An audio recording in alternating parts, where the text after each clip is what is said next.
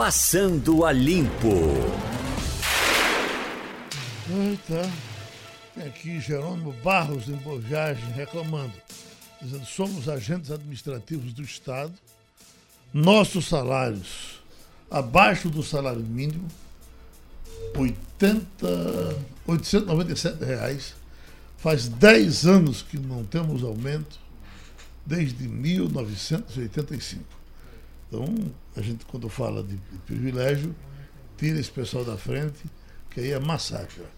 Sem aumento a, desde 85 e o salário abaixo do mínimo, que se fosse em serviço particular, certamente já tinha uma multa, né? Quando é público, pode fazer isso? Não, quando é público não pode fazer. É lei. É lei, salário mínimo é lei. Então, seja público ou seja privado, tem que pagar o salário mínimo. da área. É. Sendo verdade isso aqui, espero que seja, para que o nosso.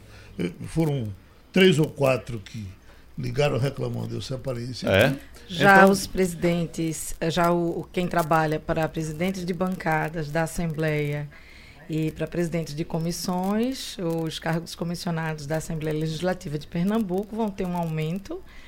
E eu acho curiosa a justificativa que assim faz muito tempo que esse pessoal não tem aumento. E quem é que está tendo aumento? Qual é o pessoal que está tendo aumento? Tem redução do salário em muitos lugares. Né? Muito, né? muita Redução e demissão, né? Muita uhum. renegociação, muita gente trabalhando é, e em cargos é, que necessitam menos capacidade do que as pessoas têm para oferecer. Isso é muito triste. Paulo Pepe Rocha de Bodocó, sertão do Araripe, bem nublado, tempo bonito para chover. No final de semana passada, choveu muito em Bodocó e região. Uh, estamos tendo agora uma semana de tempo nublado. Deus seja louvado. Tempo bonito para chover. Essa frase é linda, e né? como choveu durante a madrugada aqui, né? Foi muito assim, foi? Muita chuva, muita Choveu, chuva durante a madrugada. Ontem à noite, teve é, alerta desde, da PAC exatamente, desde ontem. Desde ontem à noite. Mas chuvinha leve, sem... Não, sem, leve. sem alagar. Teve, teve alagamento? Não, não tivemos alagamento. Eu acho que foi aquela, aquela, aquela conjuntura de chuva com maré baixa, né? Porque quando a chuva com maré alta, é assim, a gente tem alagamentos, mas durante a madrugada não tivemos muitos Até problemas. porque né? a prefeitura está enfiada em diversas obras, né?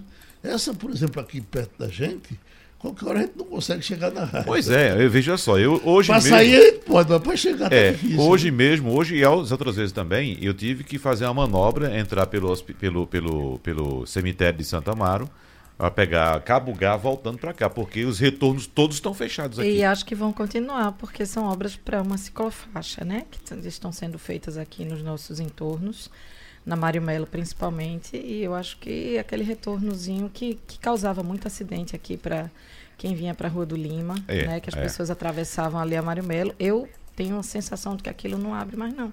Não, mas não pelo, pelo que está sendo construído na faixa, no sentido Rua da Aurora, o retorno vai continuar aberto. Aquele dali. O que fechou foi aquele para entrar para Gervásio Pires. Sim. Aí aquele está fechado. Nós temos também Romualdo de Souza em Brasília e aqui o Cláudio Humberto está divulgando uma pesquisa com relação a armas. E uma vantagem grande contra, contra, contra as armas. Ele diz: levantamento do Instituto Paraná Pesquisa indica que a grande maioria dos brasileiros recusa as facilidades para posse de armas, de acordo com as medidas recentes anunciadas pelo presidente Bolsonaro. A pesquisa mostra que 60,9% dos brasileiros uh, não querem ter armas em casa. Apenas 36,7% dos entrevistados responderam afirmativamente diferença é grande, né? A diferença é grande. Tá e essa, essa, essa percepção já foi medida também pelo Datafolha. Uhum. Pesquisa no mesmo sentido. Os números, evidentemente, são diferentes, mas, mas é, é, a intenção é a mesma. A maioria do brasileiro não quer arma de fogo. O interessante é... é que no plebiscito ganhou a arma de fogo. Foi, no plebiscito é? ganhou a arma de fogo. O que talvez é, a comunicação do governo é tão ruim que quando o governo defende, o pessoal vai e corre contra. Ontem o pessoal disse aqui um negócio bem interessante no debate. Alguém chegou com essa, com essa pérola aqui, dizendo que Bolsonaro está se preparando para fazer uma campanha contra a dengue e o PT já reuniu a esquerda a favor do mosquito. Veja, Geraldo, eu não fui ouvida pelo Paraná Pesquisa, não, mas se fosse, eu também não, eu não quero arma na minha casa. Eu acho que sempre é, o bandido vai estar tá mais bem armado, ele lida com isso, ele trabalha com isso, ele trabalha, né, claro, uma certa ironia na minha fala. É, é como se todo mundo pode escrever para a internet, não pode?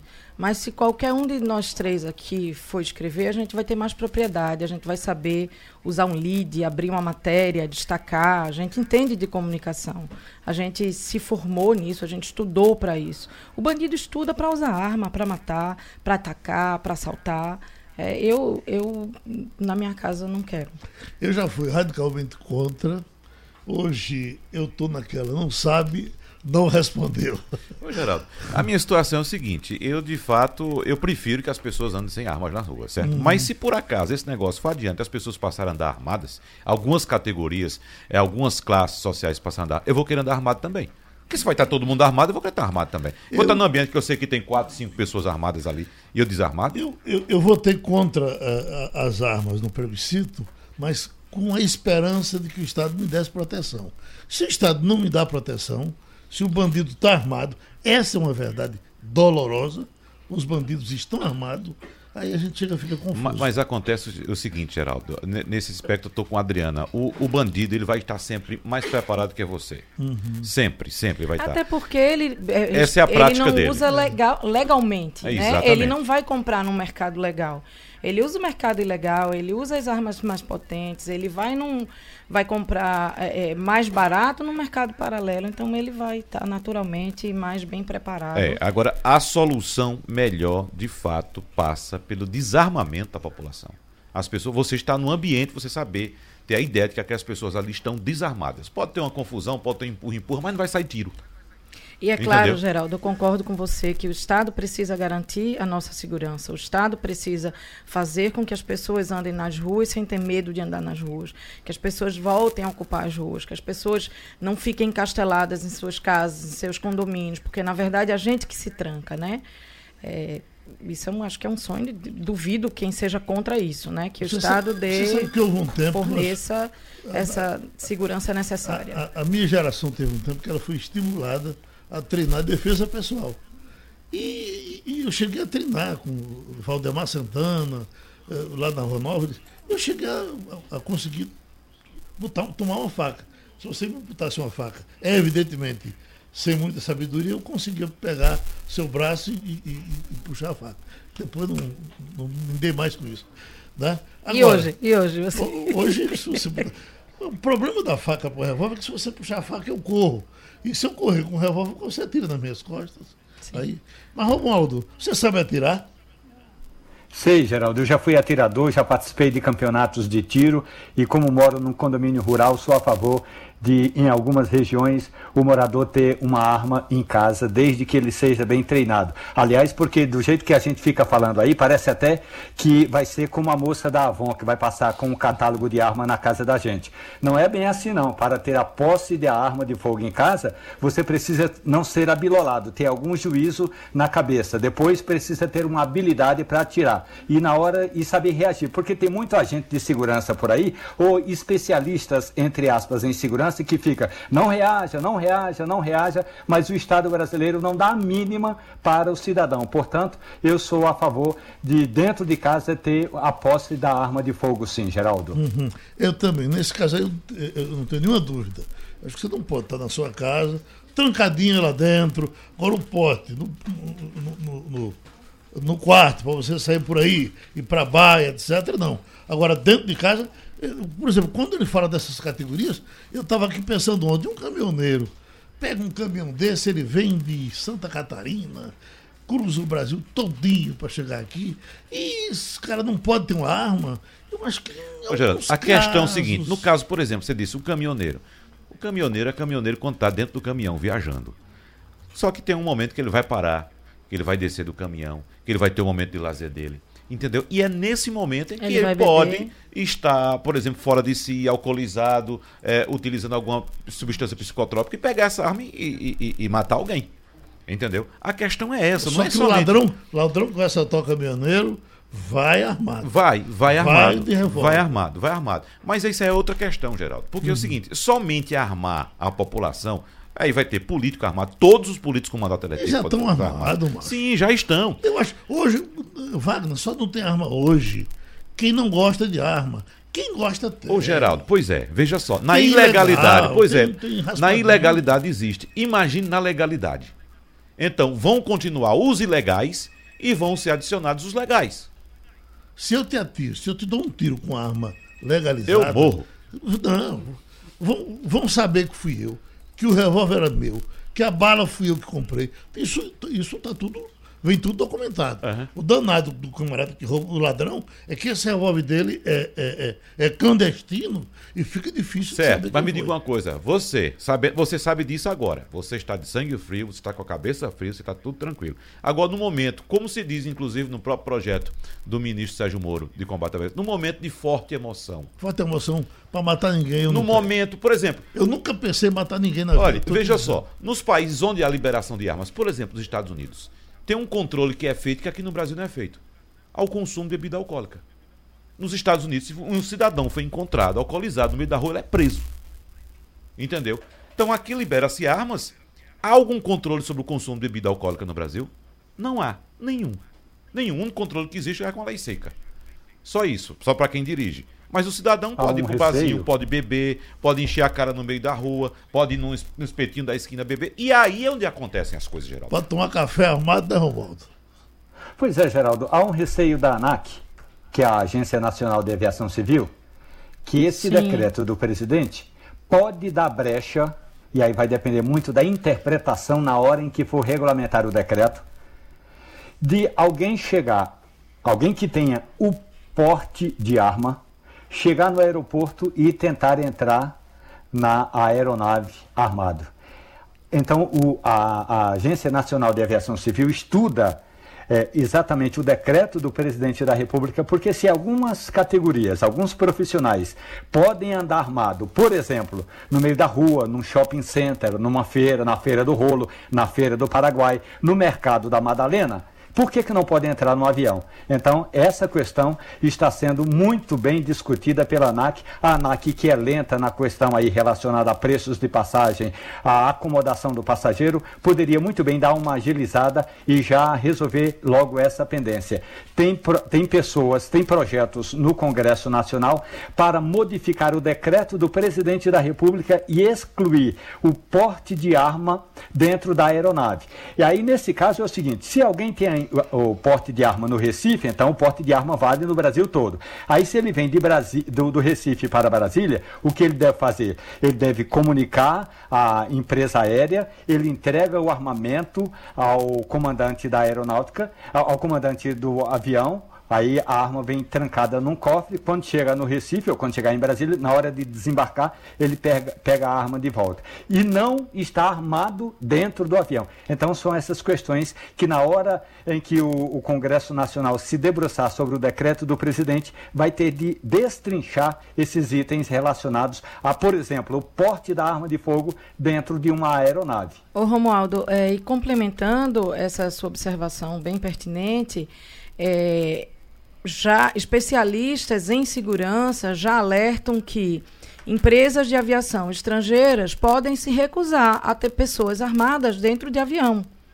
É, e isso pode criar um problema para o Brasil, para a circulação de voos é, de empresas internacionais aqui dentro, né? Se a lei vale no Brasil, se dentro do Brasil você pode ter essa posse, mas dentro da aeronave é, a empresa pode não simplesmente não, não é, até porque há uma convenção internacional que trata exatamente sobre porte, o, o, porte da arma de fogo dentro de uma aeronave. Por uhum. exemplo, hoje um agente da Polícia Federal, se ele for viajar de uma região para outra, ele tem de comunicar com antecedência a empresa, numa empresa é, de aviação civil, e aí ele entra no avião, entrega a arma ao, ao, ao comandante e quando vai descer ele pega a arma de de volta. Então, isso já é pacífico. Há uma convenção internacional tratando sobre isso. E agora que nós estamos é, pertinentemente abrindo o mercado para a entrada de várias empresas internacionais de aviação civil, Geraldo, uhum. incluindo aí para você fazer seus voos semanais do, de, é, do Recife para a cidade de Buenos Aires, como você bem gosta. Uhum. Então, é, essa convenção internacional tem de ser muito bem discutida e a ANAC precisa se debruçar sobre ela. Eu não tenho nenhuma dúvida que isso não prospera. Não vai, ninguém vai andar armado dentro do avião, porque isso é uma coisa pacificada em todo lugar que você vai. Quando você vai passando ali daquele bicho, você tira o relógio, tira o sapato, tira do seu. Como é que você vai chegar? Geraldo, é... Botar um revólver de lado e passar. Você lembra Isso bem. Isso é coisa do. Você lembra bem. A aviação. Do faroeste. A aviação segue normas internacionais. Uhum, então, não é um, um, um, um país que vai, seja qual for, que vai determinar uma mudança na legislação, porque existe um padrão internacional na aviação e que é seguido pelas companhias do mundo inteiro. E tem outras complicações. O que é que, o que, é que acontece? Qual é o receio? O receio é que você, alguém possa tomar o seu revólver dentro do avião, fazer um, um dentro do avião. Você, às vezes até correntinhas, eles proíbem que você poderia enforcar alguém e, e, então eles estão muito aproveitando. Tu acha que alguma companhia aérea norte-americana vai permitir que alguém entre no avião Sabendo, armado? E todo mundo anda armado lá para todo canto, menos no avião. Né? Sim, pois é. Menos no avião. Pois é. Minha gente, eu estou vendo isso aqui, ó. Odebrecht vive o seu momento mais difícil. O grupo Odebrecht enfrenta a mais difícil crise de liquidez desde que há quatro anos chegou ao palco da Operação Lava Jato tem débito da Odebrecht, que ela está se virando aí para resolver, de 80 bilhões de reais. E aí vai em frente com complicações no Brasil, no Peru, eh, na Colômbia, na Bolívia, por onde ela passou. Então, para essa bicha se segurar, vai ser difícil. Né? O, o Geraldo, a Odebrecht, inclusive, já mudou de nome. Não vai mais chamar Odebrecht está fazendo, evidentemente, um esforço muito grande para se desvincular da operação Lava Jato e mudou o nome, a marca agora é OEC. OEC. Então, quando você encontrar, inclusive as cores, a Odebrecht que tinha o nome no padrão vermelho, né, nas cores vermelho em branco, vermelho né? e branco, né? Aí mudou agora, OEC são letras azuis e o, o, a logomarca são nas cores verde e azul. E, a complicação aqui, Wagner, eles estão analisando, isso é uma matéria do valor econômico, é, também com os, os, os bancos a quem a Aldebrecht está devendo. Porque tem uma, uma frase aí importante que se, se, eh, se eu devo ao banco eh, um milhão, o, se, como é que é? O banco está a minha mercê. Uhum. Né? Não. É, se eu devo ao banco um milhão, o banco está a minha mercê. Se eu devo ao banco 12, eh, um bilhão, eu estou à mercê do banco. É o contrário, né? É o Não, contrário. Eu acho que é o contrário. É. Se, se você deve banco, 12 bilhões, o se, banco está à sua mercê. Está, exato. Depende de você. Exatamente. Né? Né? Depende de você. Então, é o caso da Odebrecht, é. com diversos bancos, débitos de 12 bilhões, e por aí afora, a complicação que ela pode criar ao sistema financeiro. Muito que... ligada a obras de infraestrutura de somas altíssimas e corrupção no mesmo nível, altíssimo, né? É. Então uhum. isso é, é, é, difícil de equalizar e de retomar uma confiança Agora, de que somos uma empresa idônea. Aí é vai ter se... que é. gramar um bocado. Desculpe, Adriana. O que é que significa a OEC? A OEC é Odebrecht Engenharia e Construção. É uma, uma sigla então, Sim. o que você encontrar hoje de OEC é Odebrecht. Deixa, eu, deixa Por falar em. Ô, ô, Romualdo, deixa eu pegar rapidamente aqui Fabiana claro. Prestelo, porque está chovendo no Recife, e ela vai nos dar uma situação da, da meteorologia eh, no momento. É a, a APAC eh, prestando serviço. Eu lhe pergunto, essa chuva, essa chuva que desde ontem ameaça ser grande, hein? É Fabiano, né? Ah, sim, claro. Fabiano Prestelo. Eu pergunto, Prestelo, essa, esse, essa chuva que ameaça ser grande desde ontem, vai ser grande em algum momento? Wagner disse até que já foi. Opa, é, bom dia, bom, bom dia, dia, a todos. É, bom, é, essa chuva ela teve uma intensidade maior durante a madrugada e agora nas primeiras horas da manhã. É, inclusive, inclusive foi enviado um alerta ontem à noite, é, com a validade para o dia de hoje.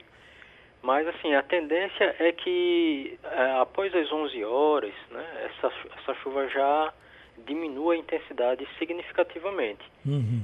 Sendo Eu... aí o período da tarde e da noite bem, bem mais tranquilo. E estão nos informando aqui de chuva distante, chuva lá pelo sertão. É a mesma ou são, ou são espaços diferentes? Não, na verdade, essa chuva ela atingiu aqui o litoral do estado, que seria a região metropolitana e zona da mata. Uma parte conseguiu é, entrar na região do Agreste, mas ela não teve força suficiente para chegar no sertão. Sim. A gente teve aqui, por exemplo, na né, região metropolitana, 64 milímetros em Jaboatão. Sim. Foi a maior chuva registrada. Uhum. Aí na zona da mata, 42 e no Agreste foi 27 milímetros na cidade de Machados. Agora no Sertão, a chuva foi bem fraquinha mesmo, só uhum. 3,6 em Dormentes e 0,8 em Brejinho. Uhum. Quer dizer que a, a, intensidade maior foi aqui no, no litoral, né? E, e essa é, é, chuva aqui por Limoeiro também, é, é, é, Bom Jardim, por aí. Alguém falou de chuva, mas foi pouca, pouca coisa também, né? Pouca coisa. Ah, o, os maiores acumulados foram aqui na região metropolitana mesmo. Uhum. A gente tem, bom dia, a Adriana Vitor aqui falando, a gente tem uma sensação de que choveu mais, e aí eu queria saber se é só sensação ou se é realidade, nos primeiros meses aqui na região metropolitana, nos primeiros meses do ano, onde a gente está vivendo o verão ainda, do que neste mês de maio. A gente teve, por exemplo, um final de semana passado de muito sol, é, há 15 dias também com bastante sol, então esse veranico nosso, que é, já não é mais verão, uma sensação de que, que o sol está mais forte, tem menos chuva, Procede? Não, é só sensação. Procede. Foi muito bem observado, Adriana. É, realmente, em toda a região Nordeste, as chuvas são mal distribuídas. É, o que, que isso significa? Quer dizer que pode ter vários dias sem chuva, mesmo nós estando, estando dentro do período chuvoso, né? Uhum. Pode ter esse vários dias sem chuva e de repente uma chuva forte como essa de 64 milímetros em Jaboatão. Fabiano, ah, quando, o... quando, é que vai acabar, eh, vai diminuir esse calorão danado que eu esperava que já já passasse? Bom, a gente tem climatologicamente é, o, o mês de agosto é considerado o mês mais frio do ano, né? Sei. Então a gente gradativamente as temperaturas vão caindo né, até chegar aí no mês de agosto, onde a gente tem as temperaturas cerca de 2 a 3 graus mais baixo do que o normal. Sim. Né?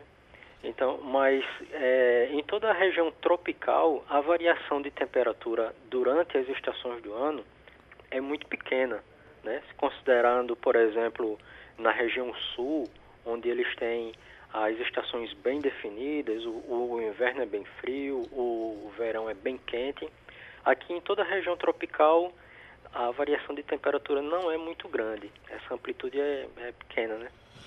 Então a gente agradece a Fabiano Prestelo, meteorologista da APAC, que trabalhou com a gente aqui no Passando a Limpo, e Romualdo, falando do, do, do inferno na Odebrecht. Ou na. A, a, pois é, Geraldo. AOC. AOC. OEC agora. Pois é, OEC, mas o que eu ia falar, Geraldo, é que eu disse assim, e por falar em sigla, houve uma reunião ontem à noite na casa do presidente da Câmara dos Deputados que um grupo chamado de Centrão, que é um conglomerado de legendas, Geraldo, decidiu colocar panos quentes nessa ideia de fazerem um protesto no próximo final de semana em, digamos, homenagem ao presidente da República, Jair Bolsonaro. É que Bolsonaro tem feito discursos, e aí, desde que tomou posse, né, discursos dúbios, ora para um lado, ora para outro. Ontem de manhã ele atacou a classe política. À tarde fez um afago. À noite, os políticos fizeram uma reunião e decidiram dar uma estocada no presidente da República. Vão votar de hoje para amanhã a medida provisória 870, que trata da questão aí da estrutura do governo, que foi essa modificação toda de, por exemplo, acabar com o Ministério da Fazenda e criar o Ministério da Economia. Esse mesmo Centrão, que tinha antes reivindicado a criação de dois ministérios, cidades e integração nacional, abandonou esse projeto, então não tem mais novos ministérios. E a única coisa que o Centrão não cede é que o COAF deve mesmo ficar nas mãos de Paulo Guedes e não nas mãos de Sérgio Moro. A ideia é esvazia o discurso do presidente de que tem um grupo no Congresso Nacional que está querendo dar uma facada no presidente, no prestígio do presidente. Há um grupo, segundo o presidente, que quer fazer a política do toma lá da cá. Então, esse grupo do Centrão, progressistas, democratas, PR, PRB, eh, MDB e Solidariedade, Aí esse grupo vota a medida provisória. A, a, a questão é, o Centrão tem pouco mais de 200 parlamentares e a Câmara tem 513.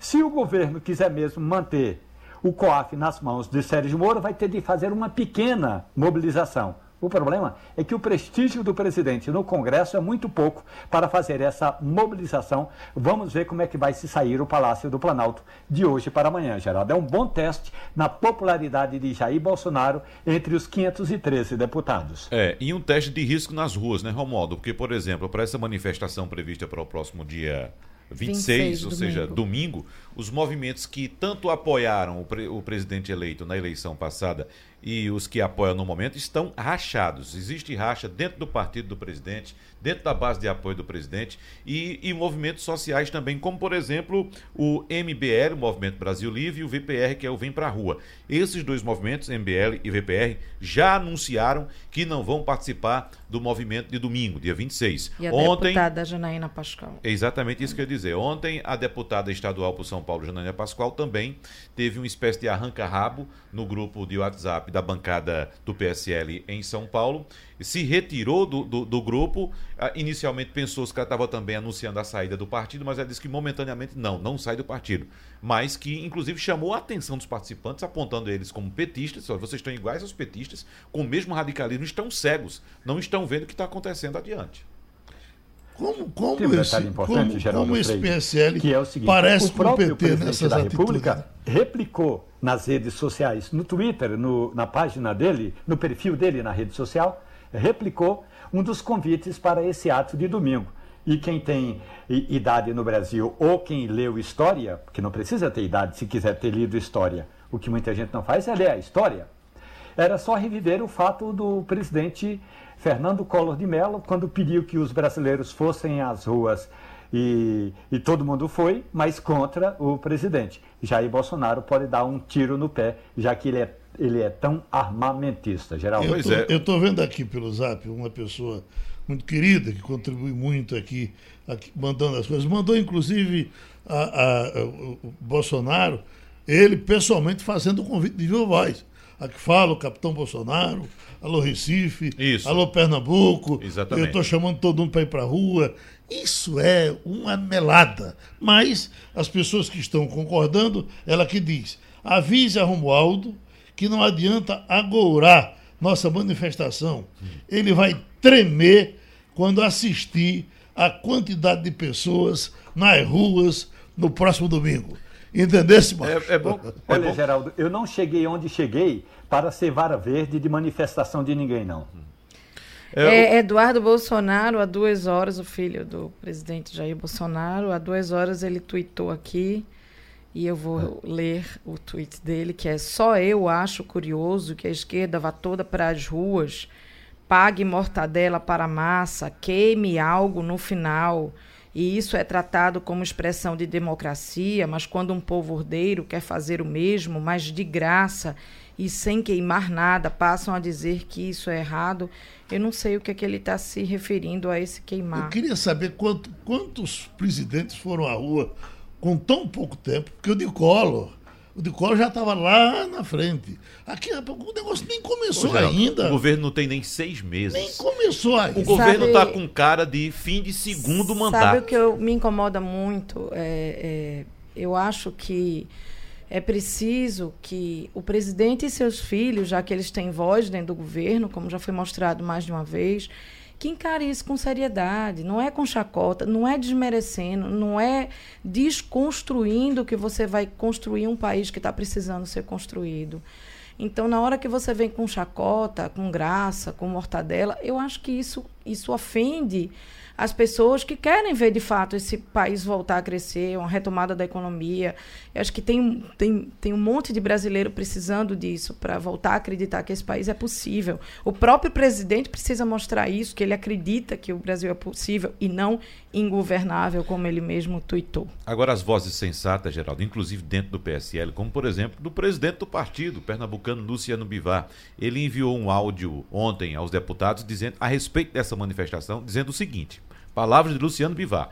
Particularmente sou contra. Nosso presidente foi eleito legitimamente. Por que botar em jogo uma pergunta popular se é a favor ou contra ele? E se a resposta domingo popular for nós somos contra? É? E se tiver uma manifestação, digamos, razoavelmente positiva em relação ao governo, e o outro lado, será que vai manifestar-se também? Agora... Então teremos uh, aquele processo que tivemos pré-impeachment, de manifestações contra e a favor. Então os domingos serão de manifestações. Onde é que isso vai dar? Eu acho que o Romualdo acabou de responder. Agora eu vivo aqui, moro aqui, me dou bem aqui ou me dou mal aqui. Se Bolsonaro garantir que leva o país a sério, a partir de segunda-feira, dependendo do volume de gente que for para a rua, eu vou para a rua no domingo. Mas, Geraldo, e espero que ele na segunda comece a trabalhar. Mas a questão é por que ele precisa de pessoas nas ruas se ele já teve voto na urna Sim. que o legitimam como presidente do Brasil? Sim. Eu acho eu... que essa é a questão. E ele precisa governar para essas pessoas quiser, e para todas as outras que se, também não se votaram. Se prometer na segunda-feira, bom, agora vamos. Tudo, tudo certo, acaba essa fofocagem, vamos trabalhar. Eu no domingo. Ô, ô, ô Geraldo, a estratégia é tão equivocada. Pra você ter ideia, eu acho que os, os, os uh, conselheiros de Jair Bolsonaro sequer observam pesquisas, porque ele é o presidente que tem a avaliação mais baixa dentro de todos os eleitos após a, a, redemocratização. E outra coisa, uma aprovação que vem caindo pesquisa a pesquisa. Isso é momento de chamar uma manifestação a seu favor? E o aí, Oi. Opa, só para complementar, falando em pesquisa, a Fundação Getúlio Vargas divulgou hoje que a desigualdade de renda dos brasileiros atingiu o maior patamar já registrado no primeiro trimestre de 2019. E antes que alguém pergunte se eu imputo essa culpa a Bolsonaro, eu digo que não mas é um resultado do trimestre e que a gente precisa diminuir essa desigualdade. E isso a gente precisa fazer com urgência para esse país. Pra Ontem eu falei com o futuro líder do governo na Câmara e ele me disse o seguinte: isso é coisa de quem não tem juízo. Governo qualquer governo não deve fazer manifestação em favor do próprio governo. Palavras do deputado Cláudio Cajado, do Progressistas da Bahia, que vai ser o novo líder do governo e eu acredito que o anúncio deve ser feito de hoje para amanhã. Vitor Hugo, o major Vitor Hugo, já deu o que tinha de dar, ou seja, não deu nada. Em relação a esses dados, Adriana, para piorar a situação, a Ford anunciou ontem que vai demitir 10% dos seus, dos seus trabalhadores. Já fechou uma fábrica, a fábrica do Tabuão, em São Paulo, e vai demitir mais 10% das outras fábricas. E só para fechar essa questão da manifestação, eu só lembro de Odorico Paraguaçu, viu? Que uma vez, numa passagem da novela, as irmãs cajazeiras estavam no Coreto de Sucupira, preparando um evento lá. E alguém passou e perguntou: O que, é que vocês estão fazendo aí? Ele disse: Não, o prefeito mandou organizar uma manifestação espontânea para ele. Nós estamos com o Dr. Pio Guerra, presidente da Federação da Agricultura de Pernambuco. Doutor Pio, o senhor inclusive recebeu aí um, um uns estrangeiros eh, para é, alimentar com, com mais conhecimentos, com interligação internacional. Essas conversas estrangeiras é, funcionaram bem para a federação? Funcionaram bem. Bom dia, Bom Geraldo. Dia. Prazer falar com você, com seus ouvintes. E acho que essas duas visitas que você se refere é um é uma autoridade do governo de Israel que veio citar o programa de Israel com a questão da, da dessalinização a dimensão da gestão de águas no, no país deles e da, e da colocação que faz sobre a necessidade que o país antes, antes não, mas preliminarmente é, tenha uma, uma boa atitude da gestão de águas no Nordeste e no Brasil, uma cultura de reconhecimento da importância da água e de seu bom uso, senão não há tecnologia que resolva. Essa foi uma informação. E é, é, tem muito mais detalhe, que foi uma palestra de quase duas horas, tem coisas que a gente pode detalhar no momento que se achar conveniente. E outra visita foi do embaixador de Nova Zelândia, que veio nos, nos visitar por conta de, de, de, da posição das empresas Nova Zelândia na, na, na, política leiteira do Nordeste. Né? A Nova Zelândia tem uma empresa, a, a, a empresa DPA, que é a empresa deles, tem uma unidade fabril que era da Silp, em Garanhuns, e tem uma grande unidade em São Paulo que recebe 700 mil litros. A gente fez uma radiografia das dificuldades da pecuária leiteira do Estado e da política equivocada que as grandes indústrias estão tendo em Pernambuco, inclusive com benefícios fiscais, e ele teve um, um, um, uma mensagem que naturalmente eh, o deixou para refletir nesse assunto entender que nós não podemos aplaudir empresas que venham aqui e unicamente para explorar o nosso mercado consumidor sem comprar o produto original no nosso estado. Isso que foram é... duas ações internacionais que você está se referindo. Isso que é uma reação grande que o pessoal eh, da bacia leiteira vem tendo há muito tempo. Agora, ela se resolve com um acerto entre as empresas ou o governo tem que entrar nessa questão? o governo tem que entrar. O Brasil, a única região brasileira que ainda recebe leite de fora do, de, de outras regiões brasileiras é o Nordeste.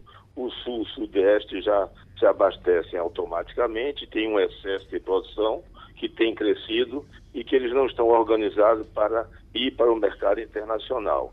Estão agora, com o auxílio da CNA, da Confederação, fazendo articulação com a produção do, do Uruguai e da Argentina, que também não tem volume suficiente para entrar no mercado internacional, para organizar legalmente e, e de forma associativa uma maneira de que a América Latina possa entrar nesse mercado, onde a Nova Zelândia é a maior atora nas exportações. É, eu já tive a oportunidade de assistir estudos detalhados sobre esse assunto. O grande benefício que as exportações de leite trazem para as empresas são benefícios fiscais. É o preço que compra mais barato aqui ou mais barato lá o preço do, do leite é um só para o mundo todo, é leite em pó, ninguém sabe de onde veio, eles respeitam o mercado internacional. E se você não tiver instrumentos de organização interna em cooperativas que têm benefício de um, de um lado de, de, de da contribuição previdenciária, da, da confidencial tributária, de um lado de, dos acordos internacionais, você não se torna competitivo. Então a coisa é, é bastante é, complexa. Adriana Vitor? Bom dia, presidente. É, Bom dia. A gente está na expectativa da vinda de Jair Bolsonaro na sexta-feira aqui a Pernambuco, a primeira visita dele ao Nordeste. Eu queria saber se a Federação da Agricultura de Pernambuco leva alguma pauta para o presidente, ou levaria se conseguir, porventura, chegar até ele, e o que é essa pauta e como avalia esses primeiros meses do governo para a agricultura de Pernambuco e do Brasil de forma geral. Bom, eu acho que é uma coisa que é animadora a presença do presidente. A primeira visita que ele faz ao Nordeste é em Pernambuco. Isso nos anima. Nós esperamos que essa visita, além dos fatos concretos que ele possa vir anunciar, é, ele possa também eh, cultivar com a compreensão e a habilidade dos governantes regionais um distensionamento nessa relação dos governadores com o governo federal. Isso é uma tarefa que tem que ser exercida por profissionais que são os governantes, sejam estaduais, municipais ou federal. Né? Agora, acho que ele vem tratar da, da, questão de umas casas populares, as informações estão muito reduzidas. Eu penso que essas informações da própria imprensa e da pauta oficial que a, a gente conseguiu arrancar da, da, da informação de, da gabinete da presidência, ele vem anunciar casas populares em, em Petrolina, na linha de Minha Casa Minha Vida, e anunciar mais verbas na ordem de 2,1 bilhões de reais para o FNE, fundamentalmente para verbas de infraestrutura, e vem anunciar o lançamento do plano aqui em Recife, né, do Plano Regional de Desenvolvimento Nordeste, que, segundo se tem notícia, foi trabalhado juntamente com a Sudene. Essas são as informações oficiais. Agora, eu acho que qualquer pessoa, seja do, do meio rural ou do meio, seja nordestino e seja pernambucano, a gente tem que ter alguns temas que são fundamentais para a gente e que não estão sendo tocados. Como é que fica essa situação da refinaria? Investiu-se uma fábula de recursos aí, malversados ou não, mas a refinaria está aí. Qual é o destino que isso vai ter? Qual é, é, qual, é, qual é a expectativa que o governo federal tem sobre essa refinaria? Como é que vai essa questão da transposição que, que foi inaugurada por vários, por, pelo governo seguidamente, a refinaria também, a Transnordestina também. Então, eu estou falando de três gigantescos investimentos que foram feitos aqui, inaugurados seguidamente, e que não estão gerando ainda os resultados que a região precisa. Então, como é o compromisso do governo com isso? Qual é a expectativa? É claro que, essa, que essas ações exigem recursos significativos, imagino eu, e a gestão muito mais intensa, e, e o governo, tá, tá, ao que parece, está todo mobilizado e mal mobilizado para a questão da, da Previdência, que é crucial para o governo federal todo e para o país como um todo. Eu não estou discutindo se o, se o projeto pode ser aperfeiçoado ou não, mas o projeto tem que ser negociado, concluído, votado e aprovado, para que se dê uma expectativa real para a economia brasileira e para o reconhecimento internacional. E acho que esse é o momento, se ele já está tratando a questão de um plano regional sobre o âmbito da Sudene, discutir, não estou dizendo que seja agora, mas ter uma mensagem que possa criar um certo compromisso sobre a Sudene recriada, não a Sudene Sudene, mas um organismo que nos permita ter um planejamento, um estudo sobre o Nordeste que as nossas instituições isoladas e não são capazes de promover, né? Uhum. Então eu acho que de um plano geral eu diria isso.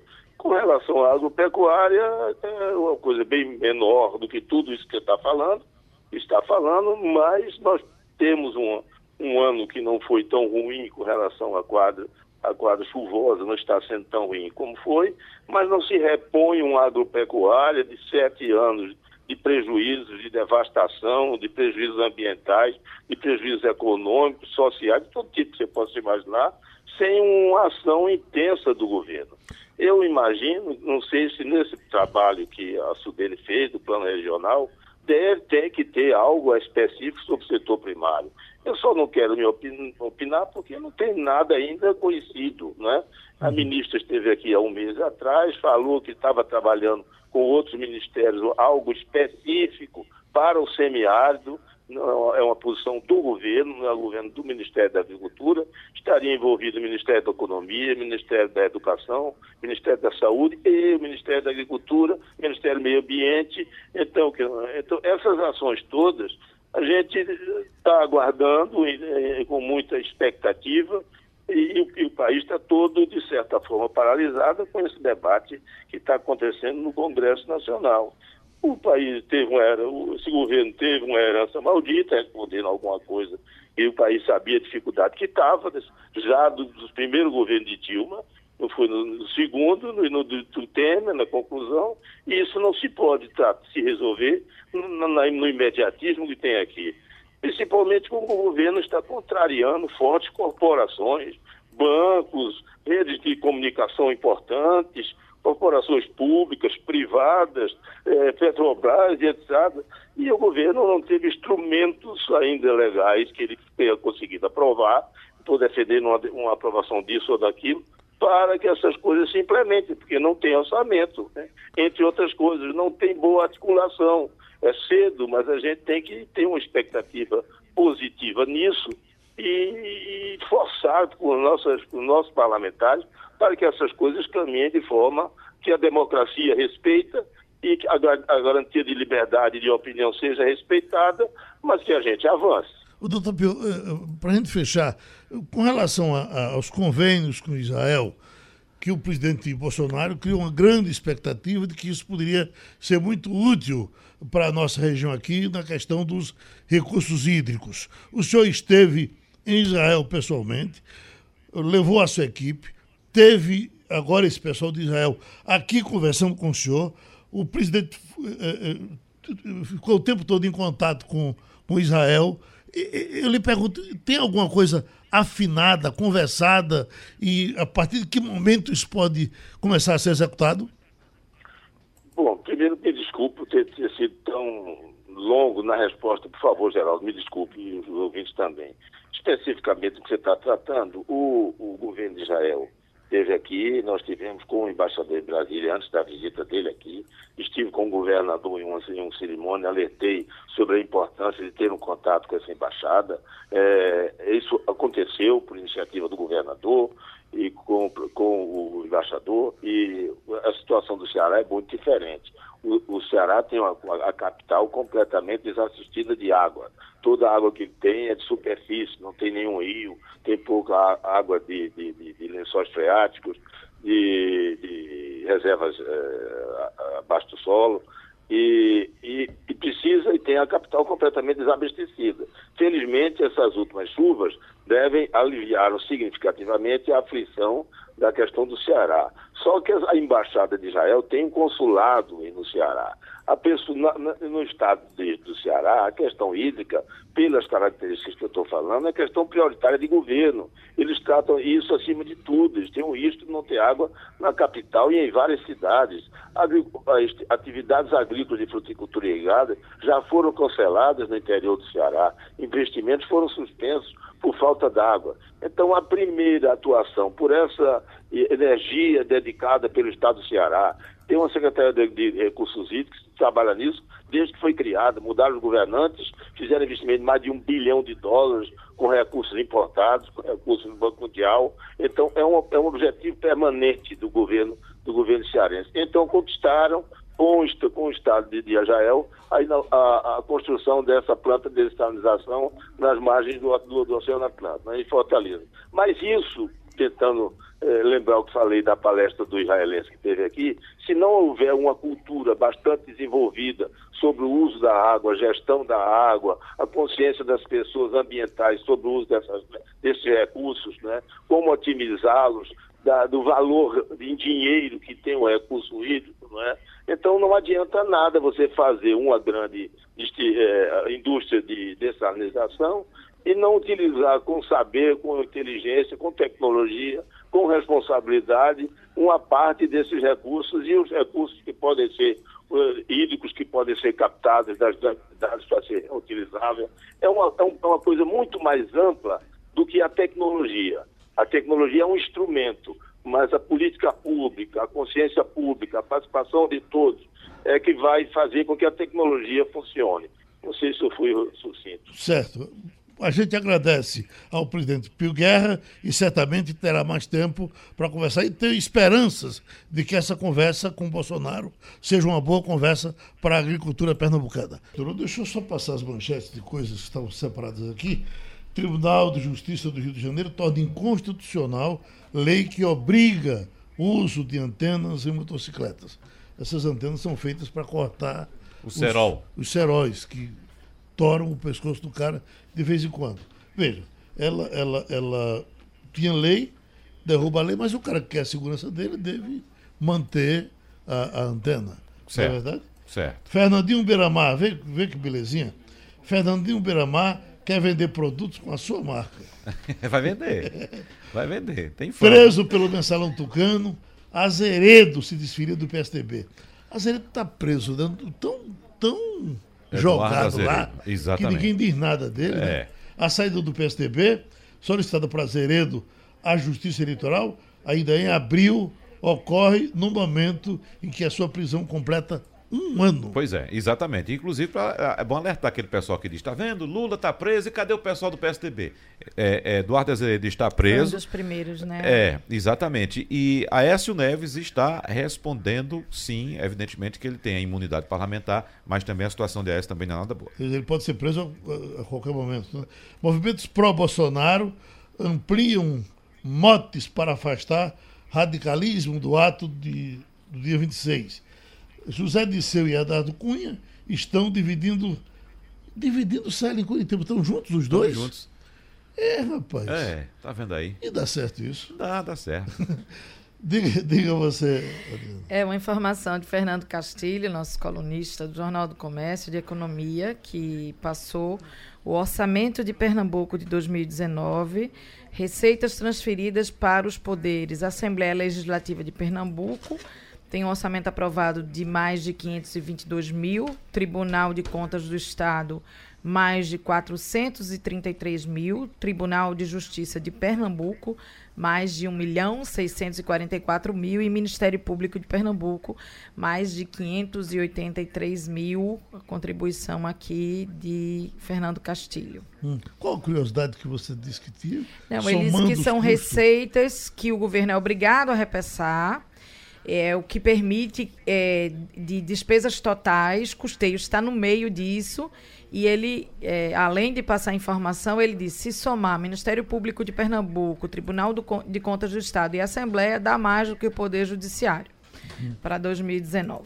Wagner, você que está cheio de coisa para fazer. Oi, Deve... Geraldo. Oi, Romualdo. E, bichinho, Correndo desculpe, aqui, filho. A reportagem da Rádio Jornal vai cobrir hoje um evento importante que acontece na capital federal, liberdade de imprensa e responsabilidade. É um evento promovido aí justamente por entidades ligadas ao meio da comunicação, como a ABERT e Associação Nacionais, Nacional de Jornais, e que completa agora 40 anos e vão estar presentes por aqui representantes do Sistema Jornal do Comércio, entre eles o presidente João Carlos Paes Mendonça. E na nossa programação durante o dia de hoje, na nossa programação, na nova programação da Rádio Jornal, vamos falar sobre liberdade de imprensa e responsabilidade, Geraldo Freire. E terminou, oi. Só uma notinha rapidinha, Geraldo, a respeito da morte de Nick Lauda, né, que deixou Sim. aí o mundo da Fórmula 1 bastante abalado. Ele morreu aos 70 anos, evidentemente que hoje, quando se fala que uma pessoa morreu aos 70 anos, a gente até já considera que a pessoa é jovem, porque a gente sabe que as pessoas estão vivendo muito. Só que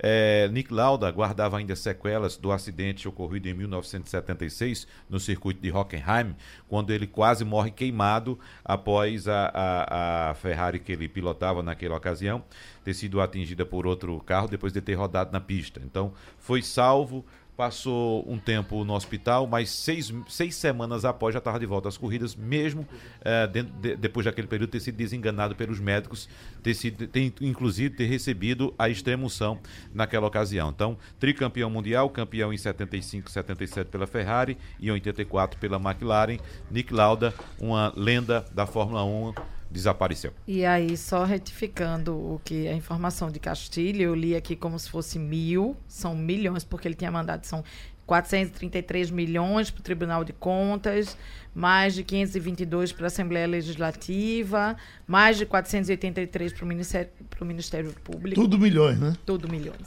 E terminou o Passando a Limpo? Terminou. Passando a Limpo.